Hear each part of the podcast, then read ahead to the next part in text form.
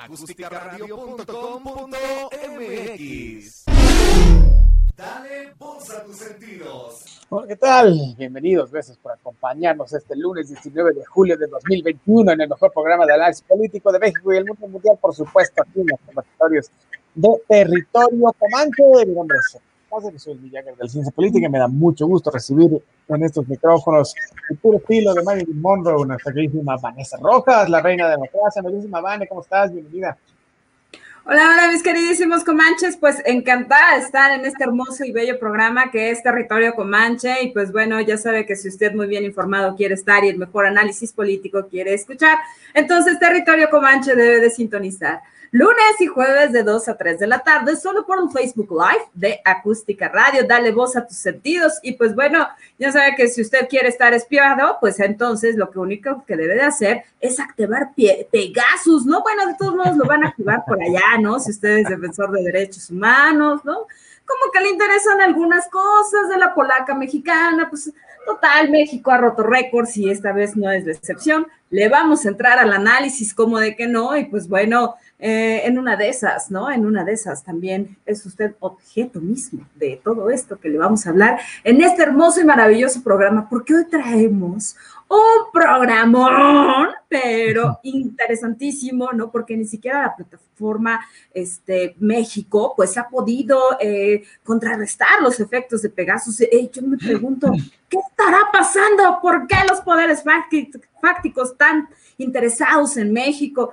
Pues bueno, pues nomás, ¿no? Será por la ubicación geográfica, será por los recursos naturales, eh, será porque está Andrés Manuel López Obrador, todo esto y más vamos a analizar el día de hoy. Pues, se va a poner bien bueno, quédese con nosotros, por favor. Es correcto, mi queridísima Vane, qué cocha pacha en el mundo que, que, está todo este, de cabeza, ¿verdad? Bueno, terrible lo que está sucediendo con los Pegasus, ahorita vamos a platicar acerca de ello, pero este, que no se nos olvide, que no este, se nos pase, que este, este sábado, precisamente, no, el día de ayer, el día de ayer, conmemoramos el 149 aniversario luctuoso de Benito Juárez, eh, todos lo conocemos, es el benemérito este, de las Américas, y viene muy al caso, ¿no? Eh, eh, recordarlo, no, solo por aquello de las leyes de reforma en esta guerra de los tres años, sino por, y, porque, bueno, es un estandarte, ¿verdad?, del señor presidente y la cuarta transformación, pero la verdad es que eh, eh, viene muy al caso porque la, la, vida de Benito Juárez, a mí que me gusta mucho la historia política, pues es, es muy interesante porque este, eh, su, su, vida, Dios, pues fue toda una epopeya, ¿no, mi Vane? La verdad es que, bueno, y, y, además que, que, que, la vivió en la, en la adversidad básicamente todo, todo el tiempo, es decir, Benito Juárez, todos conocemos la historia, ¿no? Viene de Oaxaca, era, era muy humilde, hacía labores del campo, estudió, eh, lo, porque lo ayudó su hermana, digamos en la, en la, historia oficial general. Esa parte, este, estudió leyes, se volvió un gran abogado, fue eh, presidente del Supremo Corte de Justicia, este, se volvió presidente, fue gobernador del estado, fue diputado, en fin.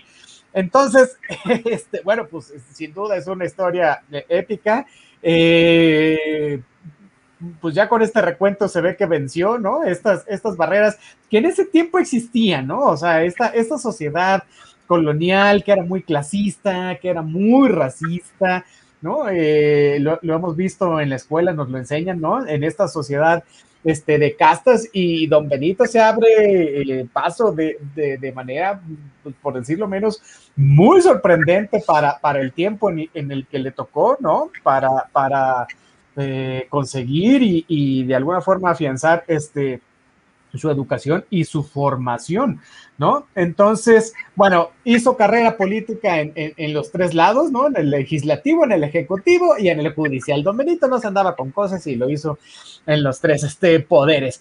Y desde muy joven fue, eh, abrazó esta causa eh, liberal, ¿no? O sea, este, amigos del pobre y del, y del desgraciado, ¿no? Un poco lo que esgrime este, Andrés Manuel López Obrador, hay que entender la vida de Benito Juárez para poder entender los argumentos que, con mucho gusto, cada vez que puede, este, eh, el presidente nos los hace este, eh, saber, ¿no? Porque tiene esta cuestión, en la 4T, ¿no? De la austeridad. Y esto viene de Benito Juárez, sí, porque cuando él fue gobernador este, de Oaxaca, no solo fue muy puntual porque él, él, él era, tenía esta cuestión de la puntualidad muy marcada, pero también fue muy, muy austero, ¿no? Este, por ahí hay una anécdota de que cuando este, eh, cuando él llegaba a su oficina, los relojes se sincronizaban porque llegaba a las 9 de la mañana este, en punto, ¿no?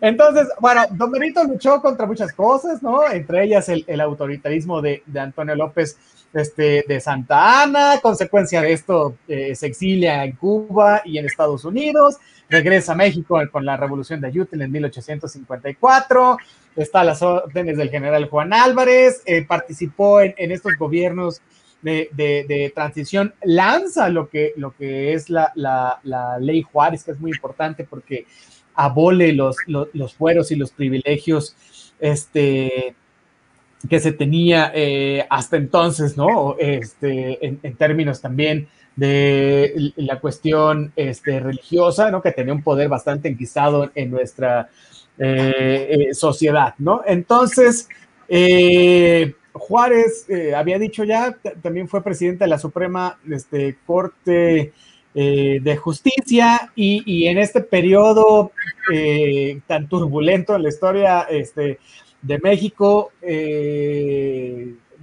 no estamos aquí para contar la historia, pero el punto es que él se digamos, se, se, nombra, ¿no? Ante una cuestión de emergencia, presidente de la República, no legal y, legítimo ante esta ausencia, ¿no? Del presidente en ese entonces, producto, insisto, del, conflicto este, político y armado que se vivía en ese entonces. Y bueno, Juárez, al igual que, que, Obrador, recorre básicamente este, todo el país en esta lucha, insisto, de, de los tres años, ¿no? Contra los conservadores, este, defendió a la República, este, decretó las, leyes de reforma que son importantísimas, este, derroca al emperador eh, Maximiliano, lo fusila en el cerro de las tres este, campanas, tiene esta cuestión de la, intervención francesa.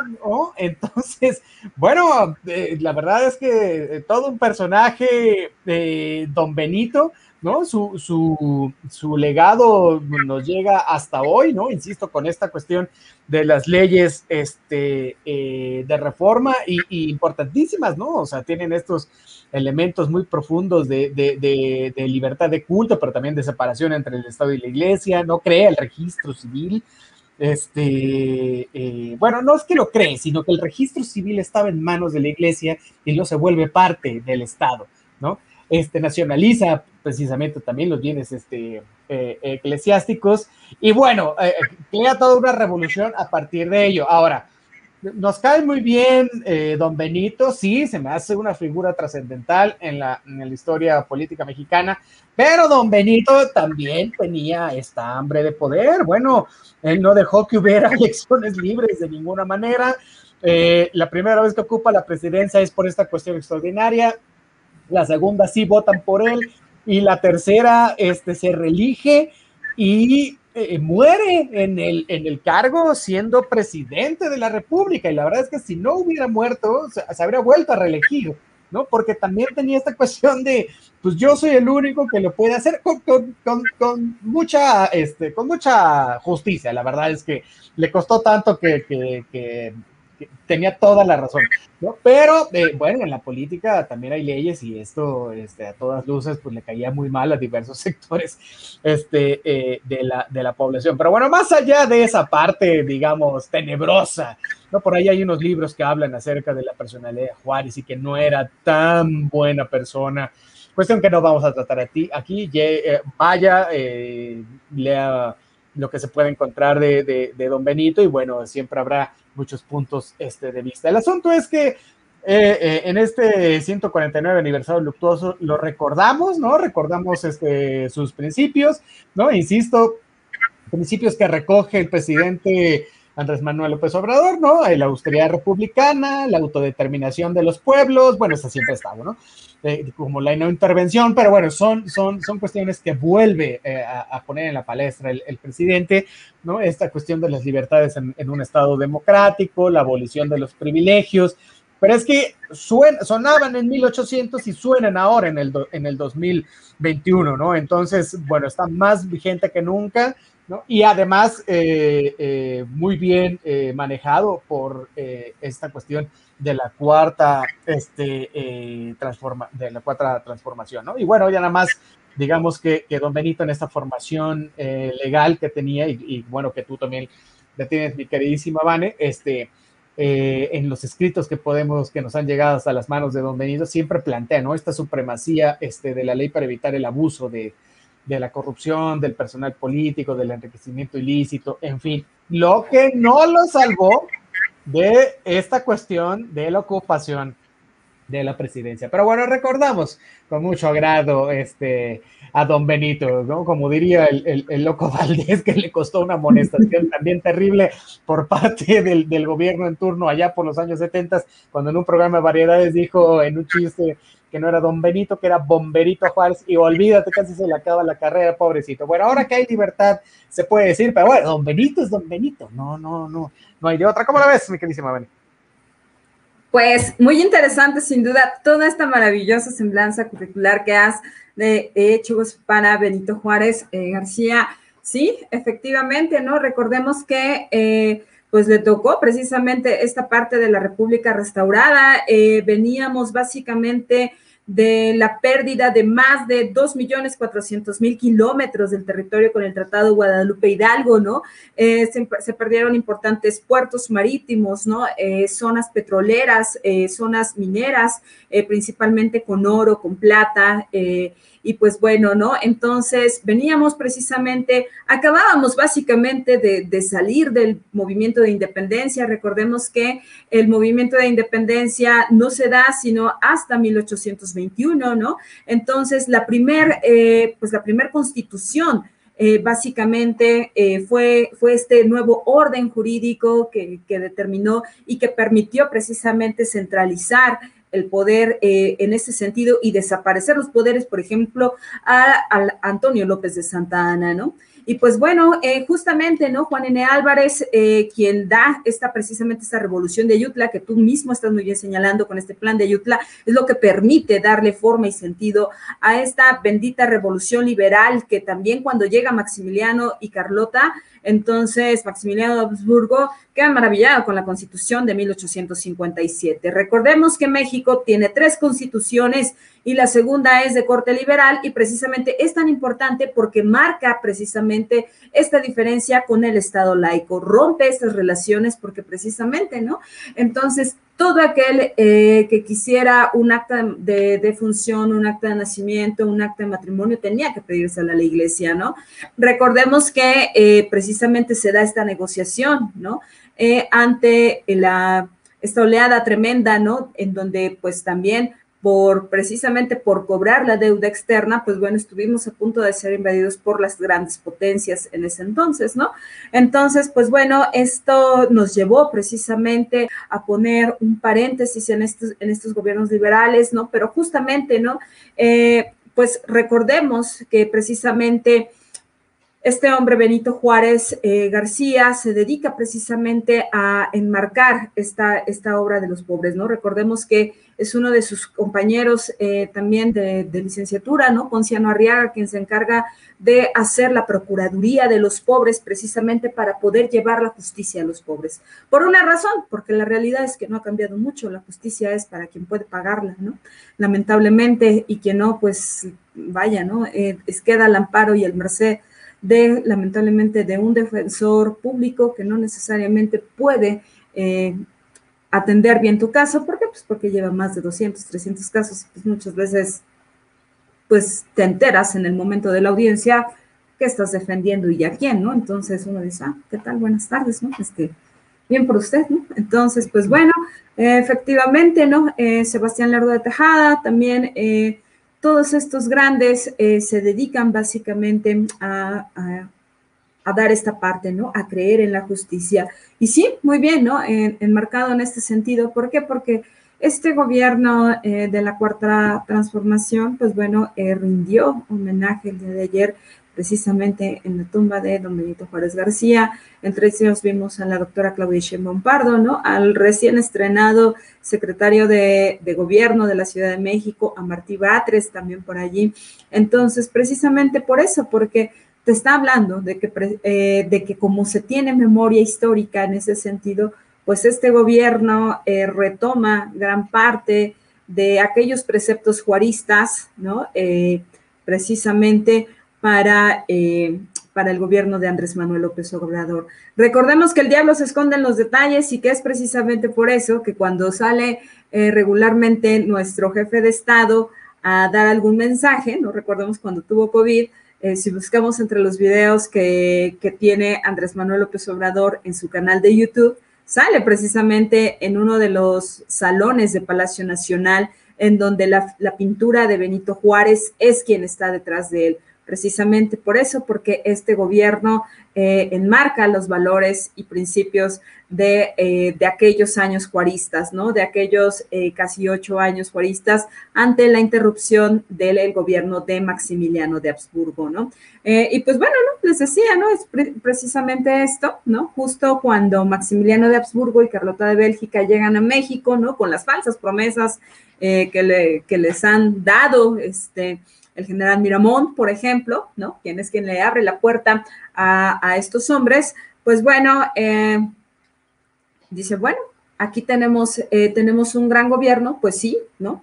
Y de las grandes leyes, pues es, precisamente esa, ¿no? Eh, las leyes de reforma, ¿no? Y y, precisamente decían, bueno, ¿y por qué no abrirse a esto? ¿no? Entonces respeta también estas partes. Entonces, eh, grandes preceptos de, la, de, de, esta, de, este no, de este segundo orden constitucional también están eh, enmarcados precisamente en la constitución de 1917. Y pues bueno, que eh, es, es importante, se ilustre este hombre, por supuesto, ¿no? Pero precisamente eh, no quiere decir que no fuese clasista el hombre, claro que sí lo era, ¿no? Al final del día, ¿no? Eh, también se, hay que hablar de esa otra parte de la historia, ¿no? Este, y pues bueno, ¿no?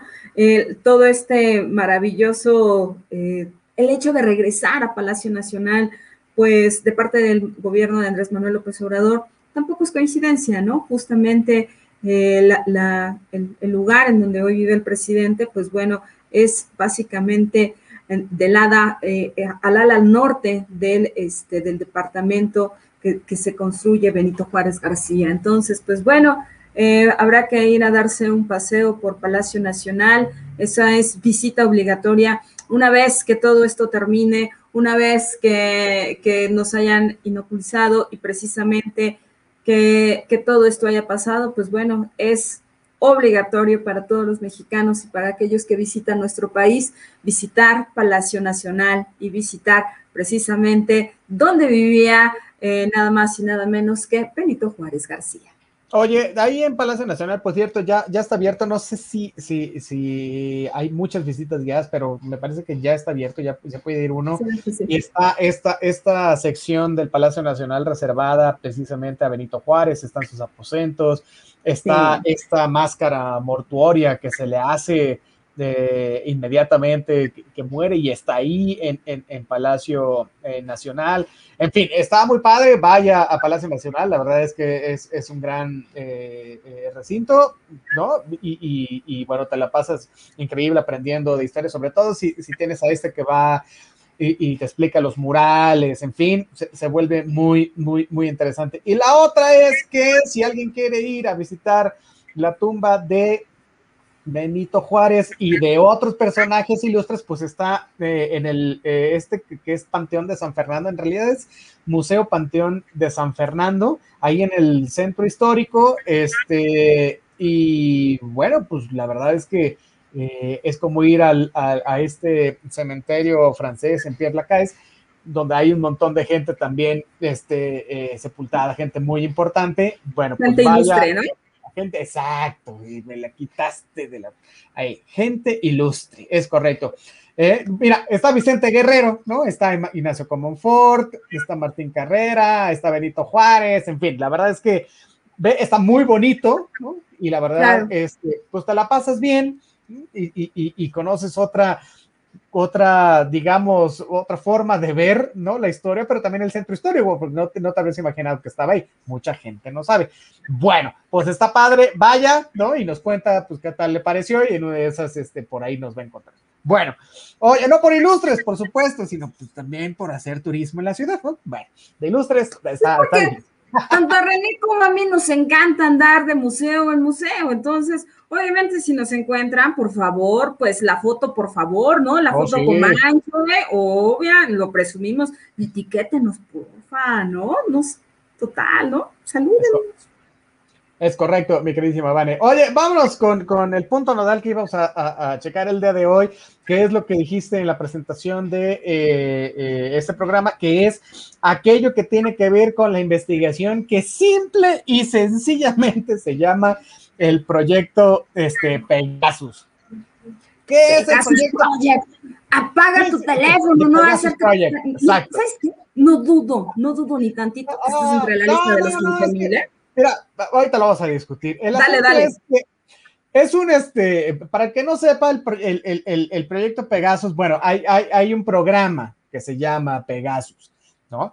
Que es un, programa malicioso, es decir, es un software malicioso, ¿no? Para, eh, digamos, eh, que, se transmita a través de los eh, teléfonos celulares y que sirvió para espiar a un montón de periodistas. Ahorita nos va a dar el dato, pero son cientos de periodistas este, en México. no solo en México, en el mundo, pero bueno, nos toca a nosotros en nuestro país. de los países más agravados de este, Así es. este proyecto. es correcto. Ahora, es una tecnología, por supuesto, de punta y lo produce una compañía este, israelita que se llama NSO Group y solo, digamos que este software malicioso eh, solo se vende eh, a gobiernos, es decir, no está abierto para, para, cualquiera que pudiera tener dinero, es decir, si, si Mark Zuckerberg o, Elon Musk o esta gente que puede pagar cantidades desproporcionadas de dinero quisiera uno, bueno, no puede porque no es un gobierno. Entonces, eh, se supone que este grupo solo se lo vende este, a, gobiernos, ¿no? Con el afán de, de, vigilar a grupos criminales, pues digamos, ¿no? O a organizaciones terroristas, digamos que en principio estaba eh, destinado eh, a esto, ¿no? Pero la verdad es que este, se ha utilizado para hacer espionaje, sobre todo al gremio periodístico. En 2017 hubo por ahí una, una cuestión, eh, un escándalo bastante grande, por ejemplo, este, en, en Canadá, ¿no? Este, aquí también eh, hubo una cuestión con lo de, Pegasus a, varios periodistas reconocidos, entre ellos Carmen Aristegui, al hijo de Carmen Aristegui, ¿no? A Raimundo Riva Palacio, en fin, a, varios este, eh, periodistas, ¿no? Y este, bueno, acaba de salir a la luz un montón de documentos que hablan, ¿no? Acerca de este, este espionaje eh, global y que podría estar implicando no solo a gobiernos, sino también a, cuestiones de particulares, digamos, de gobiernos estatales, ¿no? De gente eh, que pudiera haberlo pagado para cualquier cosa que ellos decidieran haber este, eh, manejado, ¿no? Entonces, se identifican una cosa así como 180 directores de periódicos, reporteros, este, en fin, ¿no? Que fueron este, blanco este, de esto, ¿no? Y hay una lista de teléfonos, esto es lo sorprendente, que, hay, que suman más de 50 mil en el mundo, es decir, en, son 20 países que compraron este sistema, ¿no? Y, y, que tienen esto, o sea, se hackearon un montón de, de, de cuentas, ¿no? Ahora, esto que estaba yo diciendo de lo de Carmen Aristegui, en fin, se llevó a cabo en el gobierno este, de, Peña Nieto. De Peñita Bebé. De Peñita Bebé. Y en ese mismo tiempo, muchos gobiernos estatales también se hicieron de él, ¿no? Para vigilar, sí, a, grupos criminales y, también a varios este, exfuncionarios, ¿no? También eh, dijeron que era muy útil en casos de, secuestro. No lo dudo ni por un segundo, el programa es muy bueno. El asunto es que hubo todo una serie este, de abusos. Ahora, ¿quién manejaba el programa Pegasus? Bueno, el Centro de Investigación y Seguridad Nacional, que el día de hoy se llama el Centro Nacional este, de Inteligencia.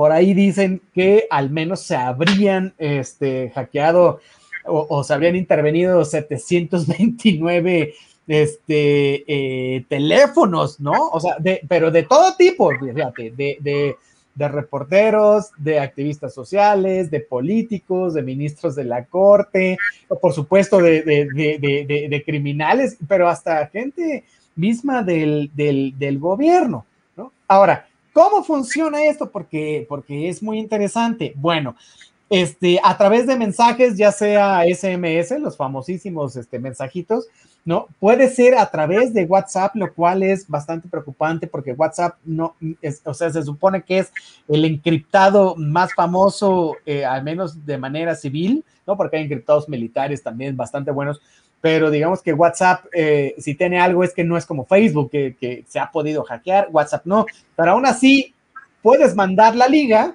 ¿no? A través de WhatsApp y este, y, y, te llega un mensaje, ¿no? Que, probablemente diría una cosa así como, ¿ya viste esta foto tuya que está en Twitter? Pícala aquí para que la veas, ¿no? Y entonces puede más, ¿no? La, la, la, curiosidad de uno, decir, ¿y, ¿y, por qué tendrás mi foto en Twitter? ¿no? Además el mensaje diría algo así como también, ¿qué te pasó ese día? ¿O qué estabas haciendo? ¿No? En fin, ¿no? Y lo, interesante es que vendría de alguien conocido tuyo, por supuesto, ¿no? Porque si no, si no lo conoces, no lo abres. Pero eh, vamos a decir que me llega a mí un mensaje de Vanessa y me dice, tienes una foto en Twitter, ¿no? Donde sales este con lápiz labial en la frente. Dios santo. Entonces ahí voy, ¿no? Y lo abro. ¡Pum! Infectado de Pegasus, ¿no? Y, y, y este programa tendría inmediatamente acceso a todo, o sea, a tu calendario, a tu libro de contactos, a copiar las fotos, los videos, los mensajes de voz. Este, puedes de forma remota activar la cámara este, y el teléfono, ¿no? o sea, y el, punto es conocer esta red de vínculos que pudieras tener o los patrones de comportamiento que cualquier persona, sea criminal, sea este, periodista, sea lo que sea, ¿no? Pudiera este, tener y que la información pudiera ser de, de interés este, eh, para el gobierno, ¿no? Entonces, mira, la verdad es que eh, eh, está saliendo a la luz, NSO Group no se ha, todavía no ha dado declaraciones sobre esto, por supuesto que no le importa, ellos vendieron ellos tienen, digamos, sus facturas de yo le vendía a los gobiernos, no le vendía a nadie más, no le vendía a cuestiones estatales. No sé si dentro del gobierno de Peñita Bebé este, se hayan compartido esto con los gobiernos eh, estatales este, o no. Pero lo que sí es que muchos de los que hackearon tienen este, evidencia de que las comunicaciones en sus teléfonos celulares han sido interceptadas. Y el asunto es que ahora utilizamos el celular para todo. Estos dispositivos nuevos que están saliendo, Apple, Xiaomi, este, de lo que sea, ya son mini computadoras en sí mismas. O sea, cada año se renuevan y cada año tienen mejores cosas. en algún momento ya no utilizarás la lap, ¿no? O sea, ya solo será a través del mismo teléfono, ¿no? Entonces, este, ¿qué mejor manera de espiarte que, pues, que a través del mismo, ¿no? Entonces, desde ahí, pues también puedo ver tu correo electrónico, en fin, ¿no? Entonces, el asunto es que el, el espionaje político en México, pues sigue siendo, este, una eh, realidad, ¿no? Ahí está que, que, sí sigue habiendo vigilancia y seguimiento a todo tipo de personas, sobre todo a estos que pudieran o no ser afines al régimen como periodistas, como políticos, ¿no? Bajo estos, pues este espionaje eh, sistemático. ¿No? Entonces, bueno, pues así las cosas, NSO Group, el, el cual es la compañía israelita que, que hace este, este programa, tiene, eh, acapara la mayor lista de, de, clientes en el mundo. Hay otros, hay otros sistemas, no es el único Pegasus, pero evidentemente es el mejor, ¿no? Entonces, este, eh, bueno, pues ahí, ahí lo tenemos, eh, preocupante, sin duda, porque entonces cualquiera de nosotros, ¿no? Puede ser, este, víctima, ¿no? De esta cosa. Ahora, fíjate, fíjate. Ahí voy, porque sé que se te queman las habas, mi queridísima Vane. Pero, ¿cuánto, ¿cuánto cuesta esto? Dirías, bueno, ok, sí, nos espían, sí, órale, buena onda, ¿no? Pero ¿cuánto cuesta? O sea, porque es dinero tuyo, mío, de todo mundo que pague impuestos, ¿no? O sea, ¿cuánto cuesta esto? ¿No? Bueno, pues mira, en, el periodo de eh, Felipe Calderón y Enrique Peña, se gastaron una cosa así como 80 millones de dólares para adquirir este eh, Pegasus, ¿no? Que, que, fue para, al menos se sabe que fue para la PGR, para el CISEN y para este otra, ¿no? Y se supone que este eh, se gastaron otros 20 millones de dólares, digamos, para mantenimiento, ¿no? O para eh, actualizaciones, este, en fin, ¿no? Entonces, oye, bueno, eh, eh, sin duda es un lanal, por supuesto. A, nivel gubernamental dirías, bueno, o sea, tampoco es tanto, ¿no? Pero bueno, oye, e, es, dinero que se puede invertir en una cantidad increíble de cosas que no sea para estar espiando o para espiar a quienes se lo merecen, o sea, para que se tenga un interés en, estos casos, que es la delincuencia organizada y las cuestiones de terrorismo que, tanto le aterran, valga la redundancia, a los Estados Unidos y que pudieran este, tener ligas o pasar por aquí, ¿no? Recordemos que se les vuelve más difícil a los terroristas ingresar, este, digamos, a los Estados Unidos, podrían hacerlo por un montón de lados, pero mira, el más rápido por una red de polleros que te crucen, así de simple, ¿no? Y a qué hora te das cuenta, ¿no?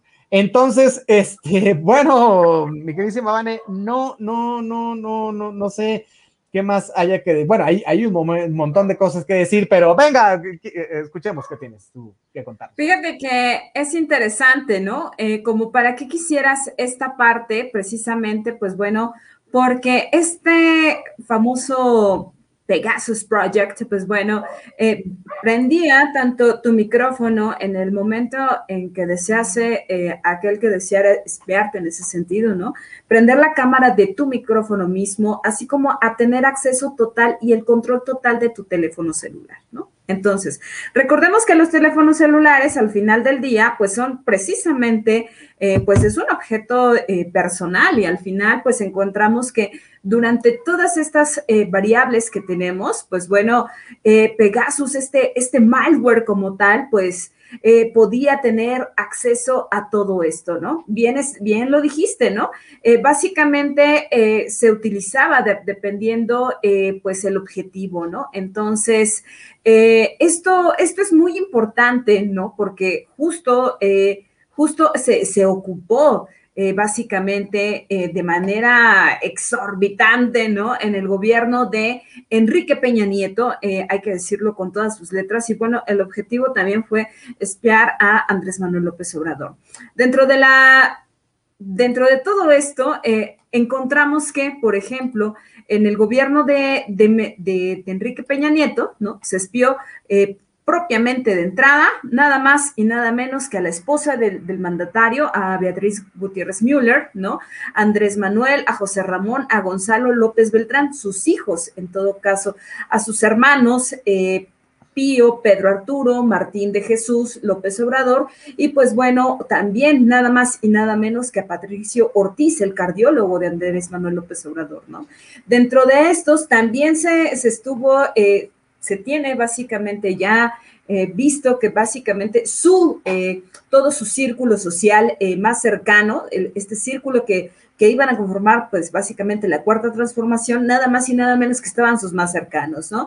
Entre estos, Julio Scherer, Alfonso Romo, Rocío Nale, Delfina Gómez, Alejandro Encinas, Manuel Bartlett, Alfonso Durazo, ¿no? Entonces, y nada más que, y nada menos que la, la, esposa, ¿no? Eh, de Marcelo Ebrard Casaubón, Rosalinda Bueso, y pues eh, encontramos, ¿no? Que quienes podrían ser básicamente eh, seleccionados como un objetivo de espionaje, pues nada más y nada menos que nuestra flamante eh, jefa de gobierno, Claudia Sheinbaum Pardo, eh, René Bejarano, Dolores Padierna, este, Ricardo Monreal, Berta Luján, Arturo Alcalde, Horacio Duarte, Gabriel García, Zoe Robledo, Alejandro Esquer, este, la misma Dolores Padierna, ¿no? Bernardo Batis, pues bueno, ¿no? Entre estos, pues, o sea, pues todo el gabinete, pues, ¿no?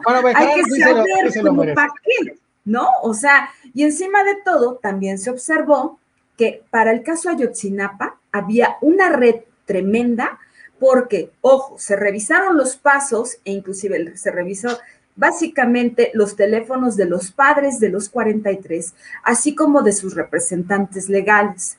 No olvidemos que también se utilizó básicamente para la coordinadora, en todo caso, para la CENTE.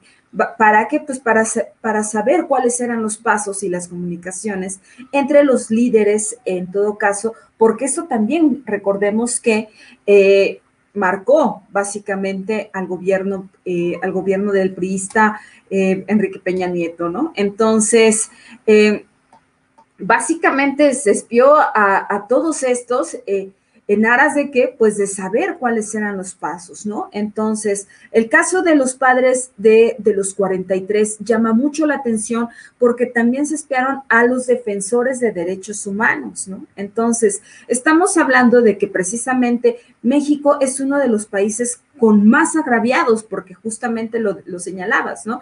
Tanto el portal de, de noticias de Aristegui Noticias, su equipo, así como la gente de proceso, eh, obviamente fueron los principales afectados acá en México, ¿no? A nivel mundial estamos hablando que The Guardian, The Washington Post, eh, y un montón eh, también, básicamente, ¿por qué? Porque efectivamente la información es poder, ¿no? Entonces, deja tú que el CISEN esté, que esté atrás de ti, ¿no? Bueno, el extinto CISEN, ¿no? Entonces, estamos hablando precisamente de, de cómo estos hilos, en todo caso, pueden, eh, pueden someter. Recordemos simplemente esta ley, eh, la ley Televisa. Yo no sé si recordemos, recuerdan esta parte, ¿no? Porque eh, que los mexicanos gozamos como de una memoria de corto plazo. Precisamente la ley Televisa, la ley de telecomunicaciones, le salió gratuito a Televisa. ¿Por qué? Porque precisamente tenían todos los todos los pelos de la burra en la mano, es decir, todas las videograbaciones de todas las sesiones ordinarias, extraordinarias de Cámara de Diputados y de Cámara de Senadores. Y entonces fue bajo, esta, eh, bajo este precepto los que pudieron manipular los grandes de Televisa, en todo caso, al gobierno, eh, en, ese caso, en, ese entonces, ¿no? De, eh, de, nada más y nada menos que de Felipe Calderón, ¿no? Para poder someterlo eh, y decir, pues bueno, no nos interesa, ¿no? Usted tiene que aprobar tal cual, ¿no? Porque aquí tenemos ahora sí que todas las evidencias que, que, muestran de qué va, cuánto dinero se gastaron y, todos, los, todos los presupuestos aquí están, ¿no? Entonces, ustedes dirán, ¿no? Entonces, no, no les quedó de otra salvo someter a ese gobierno, en todo caso, al poder legislativo y para poder someter al, ejecutivo y entonces otorgar la ley Televisa. De esas magnitudes estamos hablando en ese sentido, ¿no? Porque entonces pudieron someterlos y pues simplemente salió gratuito, ¿no? Así, nada se como, pues ¿cómo? Pues si estaban más que bien fichaditos, ¿no? Entonces, ante la Cámara eh, y todo esto. Ahora bien, ¿Qué podríamos hacer con este gobierno, eh, con este eh, Pegasus Project, por ejemplo, ¿no? Este, tanto los centros como, por ejemplo, el Pro Juárez, eh, obviamente, ¿no? Entre estos, uno de, mis grandes amigos y colegas, Julio Mata Montiel, que, lleva básicamente junto con AFADEM allá en, este, en Atoyac de Álvarez Guerrero, también está dentro de esta lista, ¿no? Este, curiosamente platicaban conmigo, no, pues sí, ya sabíamos, pues sí, ¿no? Pero ahora se confirma, ¿no? Entonces, qué interesante es esto, precisamente porque, porque te habla eh, de que tengan básicamente todos tus movimientos de saber cómo vamos a actuar efectivamente y de ahora que se ha modernizado esto, ¿no? Entonces, al puro estilo de George Orwell en 1984, recuerden esa hermosa obra, échenle un ojo, o sea, simplemente ahora se ha modernizado, ¿no? Eh, imagínense el impacto que esto iba a tener precisamente por una razón, porque se ahorraron infinidad de recursos, ¿no? Te tenían de entrada que, eh, que mandar espiar, ¿no? Tomarte fotografías, seguirte, estar al pendiente de ti, poner, eh, implicaba poner micrófonos en tu casa para que se metieran inclusive en tu oficina en donde estuvieses, ¿no? Y yo tan, tan sencillo que es que prácticamente prendan tu, eh, tu cámara, que prendan básicamente tu micrófono y adelante te acompañen en todo momento, sepan básicamente de qué va, ¿no? Es, saber eh, básicamente qué es lo que escribes, con quién te escribes y todo esto, vaya, ¿no? A mi queridísimo Mick Jagger de la ciencia política, ¿qué mejor les puede decir si hasta le robaron el proyecto? Pues nada más que no le, ni así supieron implementarlo, pero Ay, por favor, háblenle, ¿no? Que les explique, por algo es el doctor que cura la sociedad, les puede curar un poco la ignorancia que tuvieron al robarle y no saber implementar. Pero bueno, ¿no? Dicho sea de paso también, ¿no? Sí, no más, ¿no? Pues sí, mi queridísima, es correcto, es correcto, es correcto. No caí en las de Pegasus, pero sí en otras que fueron hackeadas mi, computadora. Bueno, pero, pero, mira, dices, algo muy interesante.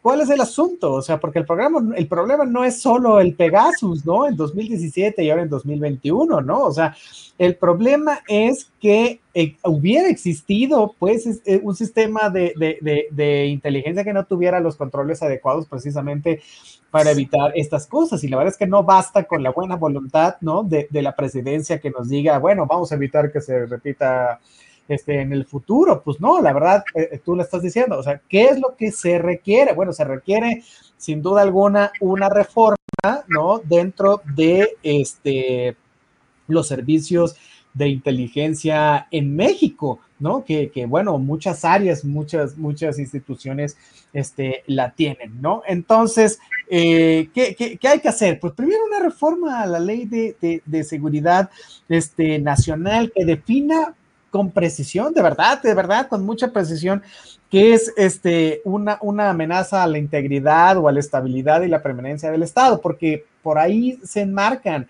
pero no hay, este, no hay precisión en el asunto. Si aún así falta, si falta precisión en los conceptos de, de, seguridad, de seguridad nacional, en fin, no hay una definición de seguridad interior, bueno, imagínate si, si eh, en lo demás, ¿no? Entonces, bueno, ese es, ese es un primer aspecto. La segunda es que este, debe haber una profesionalización del personal de inteligencia, es decir, sí la hay. O sea, lo que era el CISEN, ahora el Centro Nacional de Inteligencia, tiene una escuela que se llama ECISEN y esa ECISEN, que es la Escuela para la Seguridad Nacional, sirve precisamente para formar este, eh, nuevos eh, cuadros. Si bien se marca dentro de eh, la ley orgánica de eh, el, CISEN, que, bueno, del Centro Nacional de Inteligencia, que hay un servicio civil de carrera, no se lleva este, a, la, a la práctica de manera este, eh, profesional. Es decir, se sigue llevando a cabo eh, la investigación de opositores y críticos al gobierno, cosa que no debería estar permitida. Aunque digo, vamos a ser perfectamente honestos, en todo el mundo, en todo, ni uno se salva, en todo el mundo se lleva a cabo esta práctica. ¿no? Solo que se ha desvirtuado un poco esta cuestión del, del secretismo en las cuestiones de seguridad nacional. ¿no? Entonces, bueno, debería haber ahí también eh, una reforma en este eh, sentido. ¿No? Y, por supuesto, hablando de estas, van a decir, bueno, pero ¿cómo se lleva a cabo esto? Bueno, pues a través de eh, fortalecer los mecanismos de control interno y externo, es decir, en la misma ley de seguridad nacional se enmarca que, hay una comisión bicameral de, de, la misma, es decir, está conformada por seis miembros, no, perdón, por tres miembros del Senado y por tres miembros de la Cámara de Diputados, pero la verdad es que es de risa porque no le sirve a nadie, porque no, no, no, no, no se pide que vaya a comparecer este, el director del, del CISEN. ¿no? no se le piden los informes. Bueno, todo lo que tenga que ver con seguridad nacional puede estar vetado para cualquiera. Entonces no sabemos qué es lo que sucede, cómo sucede, este, por qué este, sucede, ¿no? No hay una, no hay una, eh, inclusive dentro del mismo Centro Nacional de Inteligencia no hay una visitaduría que pudiera generar. Nuevos incentivos para seguir cambiando. Esto es igual que cuando, cambia el sexenio, cambia todo y se vuelve a empezar, ya lo hemos dicho en este espacio, y, y bueno, el Centro Nacional de Inteligencia no es ajeno este, a esto, ¿no? Y entonces, por supuesto, esto produce que eh, se lleve a cabo un uso político de las instituciones encargadas de los servicios de inteligencia en nuestro país, ¿no? Entonces, eh, digo, se le cambió el nombre al CISEN, sí se supone que ahora es más democrático, sí se supone que ya no espía. Bueno, este nuevo, eh, digamos, investigación que está saliendo a la luz acerca de, de, Pegasus, bueno, no deja muy bien parado, al menos en este eh, sentido, a los sistemas de eh, inteligencia. O sea, parece que nada más se le cambió el nombre y ya, ¿no? Entonces, mira, si, si algo es cierto es que tal vez, tal vez ya no, ya no usan eh, Pegasus para espiar a periodistas y opositores. Vamos a, a, decir que creemos este, esto, ¿no? Pero la verdad es que ahí se tiene. Entonces, si se tiene, se utiliza, ¿no? Entonces hay que saber por qué y para qué se este, lleva a cabo, ¿no? Me quedé encima, ¿vale? Entonces, bueno, esperaremos pues a ver qué caso dice, ¿no? Pues mira, o sea, de entrada, ¿para qué se utiliza? Simple y llanamente para inclusive hasta para vulnerar la seguridad, eh, por ejemplo, del presidente, ¿no? O sea, el hecho de haber espiado inclusive al cardiólogo de, del hoy presidente Andrés Manuel López Obrador, te habla precisamente de que en una de esas eh, pudieron haber atentado en contra de la vida de quien eh, hoy dirige este país, ¿no? No quiere decir que hasta hoy día se siga vulnerando esta parte, ¿no? Yo no me imagino, por ejemplo, una reunión de básicamente del secretario de Seguridad, eh, de, de, de, del jefe de la Marina y, y, todos estos, o sea, de verdad, que se vulnere a este grado, por ejemplo, ¿no? Porque recordemos que ellos se reúnen todos los días a las 5 de la mañana y rindan informes eh, básicamente al jefe de Estado pues bueno, inclusive pueden vulnerar eh, esa parte, ¿no? Entonces, eh, encontramos que dentro de esto, por ejemplo, ¿no? Eh, conocer su agenda, sus rutas, ¿por qué? Pues porque sabemos que Andrés Manuel López Obrador se va de gira por todo el país, todo, todo el tiempo, todo el tiempo. Él no ha salido básicamente entonces del país. Y pues bueno, eh, ¿de qué te habla? De que precisamente hasta esto puede llegar a pasar, ¿no? Entonces, eh, no es coincidencia, ¿no? Eh, que, los, que los ojos y que uno de los países mayormente vulnerados haya sido México, ¿no? Entonces, se, se, puede, se puede vulnerar sin duda, ¿no? Entonces, en una de esas, o sea, imagínate tú, si tienen el teléfono del cardiólogo, pues yo no creo que sea para hacerle una cita con él, ¿no? O sea, sino también para saber cómo se encuentra la salud del presidente, por dónde pueden llegar y que en una de esas parezca que fue un infarto nada más, ¿no? Y que necesariamente no va a ser así, ¿no? O sea, digo, recordemos lo que hablábamos al inicio, ¿no?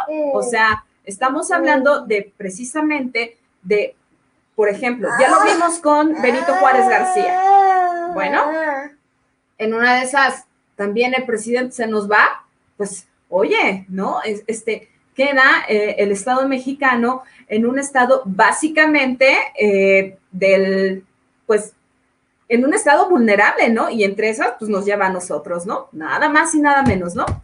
Es para eso. Para, para eso nomás. Oye, fíjate, tenemos aquí un par de comentarios, nos dice Arturo Israel Aguilar, saludos Comanches, muy buen inicio de semana, muchas gracias Arturo. Y, Hola Arturo. Que, tengas muy buen inicio de semana, tú también, dice Renato Ríos Sandoval, allá desde la hermana República de Tijuana, dice saludos, mi buen amigo René, y buen inicio de semana, bueno, pues, muchísimas gracias, muy buen Renato, muy buen inicio de semana para ti también.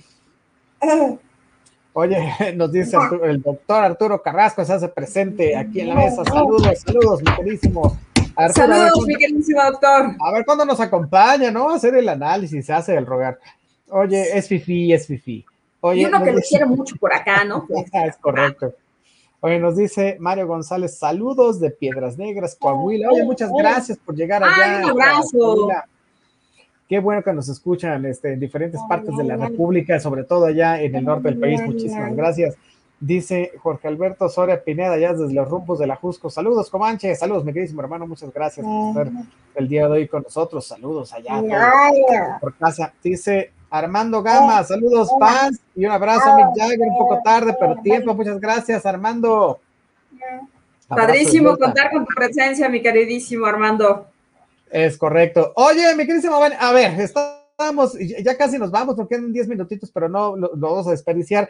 Vamos a hablar un poco acerca de lo que está sucediendo este, con las vacunas. Hay mucha desinformación acerca del asunto, ¿no? Por ahí se manejaba que a partir de mañana eh, todos aquellos que tuvieran entre 30 y 39 años eh, podrían eh, irse a vacunar.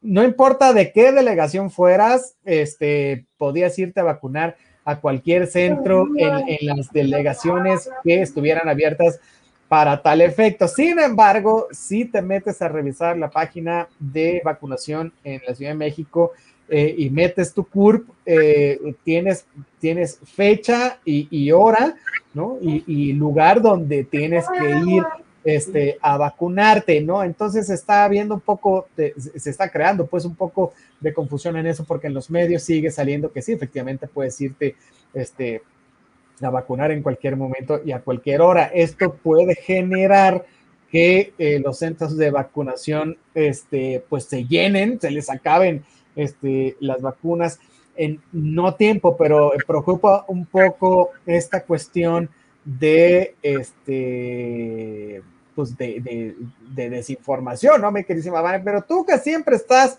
este, eh, a la orden y enterada de esto, a ver, tú cuéntanos. Pues bueno, de entrada, eh, justamente que a partir del día de mañana, martes 20 de julio, cualquier persona mayor de 30 años podrá acudir a cualquier sede de vacunación ¿Y para qué? Para, pues, para que se les aplique la primer dosis sin importar la alcaldía de su residencia. Pues bueno, a lo mejor eh, pudo haber pasado que no te dio tiempo en, cuando se te asignó esta parte y pues bueno, eh, ¿por qué se está implementando de esta manera? Porque estamos ante la tercera ola de COVID-19 y eh, lamentablemente estamos viendo que ha superado básicamente esta cuestión en cuanto uno, ¿no? O sea, el índice de camas y también que el repunte de contagios está precisamente entre las personas eh, jóvenes. Por lo tanto, eh, también encontramos que eh, ha llegado el lote de vacunas de Sputnik 5 y pues bueno, empieza básicamente a inoculizarse en la segunda dosis las personas de 50 a 59 años en la alcaldía Álvaro Obregón e Iztacalco. Entonces, se pretende vacunar básicamente a 139, a 130 mil 134 adultos y pues bueno, podrán eh, adquirir pues básicamente, bueno, podrán inoculizarse con Sputnik 5 las personas adultas de 30 a 39 años en la alcaldía Cláhuac, Miguel Hidalgo, Azcapotzalco, Benito Juárez, Coyoacán, Gustavo Amadero, Venustiano Carranza, Álvaro Obregón y Tlalpan. Recordemos que eh, justamente esto es muy importante, ¿no? Por una razón, porque eh, básicamente vamos a encontrar que Sputnik 5, pues bueno, ante los estudios recientes que ha tenido, no presenta, eh, pues de entrada, efectos secundarios. Y dos, que, eh, que ni siquiera tiene un 95% de efectividad, sino que tiene un 97.3% de efectividad. Algo muy interesante es que, pues bueno, pese a que los contagios están básicamente a la alza, lamentablemente, eh, pues los centros de los centros comerciales no han parado. Entonces, por lo tanto, se reanuda de nueva cuenta este programa de pruebas gratuitas, eh, que son las de antígenos, básicamente, en algunos, eh, pues ahora sí que centros comerciales. Entre estos, pues bueno, Perisur, Vía Vallejo, en Santa Fe, este, vamos a encontrar en Plaza Antenas, en Plaza Tezontle, en Chedragui de Aragón, de Universidad de Tenayuca, en el Fórum de Buenavista, en los Chedraguis, eh, como ya les señalaba, en Centralia, que está el eje 5 y Río Churubusco, así como en, este, pues en algunos centros eh, comerciales en donde pues hay mayor aforo porque, pues bueno, lamentablemente, pese a todos estos contagios, pues se sigue permitiendo todo esto, sobre todo eh, que la gente esté en restaurantes con un aforo de 50%. Entonces, pues bueno, hay que hay que seguir utilizando el cubrebocas y pues bueno, eh, no nos queda más que inoculizarnos. No pasa nada. Eh, recordemos que aún inoculizados no quiere decir que esto ha terminado, ¿no? Que podemos andar sin cubrebocas, que podemos, este, sin andar este, básicamente sin la protección del gel antibacterial o, que, o dejar que ya no, nos, ya no permitir que nos tomen la temperatura. Todo lo contrario. Básicamente la vacuna está para, pues, para protegernos, ojo, de seis a nueve meses en ese sentido. No quiere decir que en ese tiempo no te infectes. Seguramente va a pasar en una de esas, ¿no? Entonces, ojo, si esto pasa, pues bueno, la vacuna sirve básicamente para que estos anticuerpos pues no nos perfilen a engrosar la lista de defunciones que tenemos ya, ¿no? Entonces, digo, sabemos que todos vamos a morir, nada más no empujen, ¿no? Entonces, es para eso, pues, ¿no? Entonces, pues, por favor, acudan de manera puntual, acudan a su cita, este, es muy importante, es una cuestión de salud pública, entonces, ¿no? Y recuerden que, pues, de entrada, si todos estamos hartos de esto, o sea, yo soy la primera en decir, sí, estoy harta, estoy hasta la... Estoy ya cansada de esto, a lo mejor sí, yo que sé que ustedes también. Entonces, hagamos lo que nos corresponde, hagamos lo propio. Eh, digo, nos debemos también a nuestra familia, a los nuestros, y entonces, pues, digo, ¿no? Quedémonos otro rato total, ¿no? Pero en las mejores condiciones. No ustedes qué piensen. Es correcto, mi querida Vane. Bueno, pues eh, supongo que pensamos exactamente lo mismo. Ya la siguiente emisión estaremos comentando acerca de lo que se está viviendo en el país con la tercera ola de manera un poco más este, profunda, ¿no? Y, sobre todo esta cuestión del, turismo. Somos uno de los, de los eh, poquísimos países que no pedimos este, eh, pruebas para, para que... para ingreso cualquier tipo de turismo ya pues tenga ingreso a nuestro país. Entonces, eh, muy preocupante la cuestión, pero bueno, eso lo estaremos platicando en la, siguiente emisión, también como el tema de Monreal, que ya no hubo tiempo de, comentarlo, pero bueno, la verdad es que estábamos muy metidos con lo de Pegasus y, se nos hizo un poco más interesante porque va a estar saliendo mucha información acerca al respecto, vamos a seguir haciendo el, seguimiento este, de esto, pero bueno, ahí, ahí queda. Me dice, pues ya nos vamos, muchísimas gracias por haber estado a todos con nosotros. Hoy sí les voy a recomendar una, una serie en Netflix que, te la avienta rapidísimo, se llama Haste. ¿no? Eh, eh, en español son atracos, y son atracos increíbles que se, que se, llevaron a cabo en los Estados Unidos. No te la crees, ¿no? Porque eh, muchos de ellos básicamente sin armas, robándose 100 millones de dólares, cosas así. La verdad, muy interesante, muy bien hecha, muy bien producida. Y ya el jueves, ahí sí les voy a recomendar una cosa muchísimo mejor, ¿no? Que tiene que ver con el panorama este, que estamos platicando ahorita acerca de cuestiones de espionaje, reporteros, en fin, para eso va a ser hasta el jueves. Cheque Haste de aquí para el jueves, ¿no? En dos días te la vienes completita y ya la siguiente, bueno, va a estar increíble. Bueno, a mí me encuentran en todas mis redes sociales como eh, Otto René Cáceres, así Otto con doble T, y eh, mi queridísima Vania, ¿qué nos tienes? Ah, pues bueno, de entrada la recomendación es que por favor se vayan a vacunar. Entonces, pues adelante, esa es la recomendación. Queremos que todo esto acabe, pongamos de nuestra parte. Entonces, pues eso. Y a mí me encuentran en Facebook como arroba Vanessa Rojas. En Instagram me encuentran como arroba Vanessa-Hernández-Rojas. En Twitter me encuentran como arroba Mi queridísimo Mick Jagger de la ciencia política esto fue Territorio Comanche. Es correcto, muchísimas gracias a, a Donay Martínez, el hombre de radio, por estar en la producción y en los controles ahí en Acústica Radio, dándole voz a tus sentidos, con esa voz, con los sentidos. Ya nos vamos, nos vemos el jueves, vacúnese y cuéntenos cómo les fue. Acá lo platicamos. Muchas gracias. No pasa nada. Órale, bye. Síguenos en nuestras redes sociales en Twitter como arroba acústica-radio. En Facebook como acústica radio. Y suscríbete a nuestro canal de YouTube, en donde podrás seguir nuestras transmisiones en vivo. Dale voz a tus sentidos.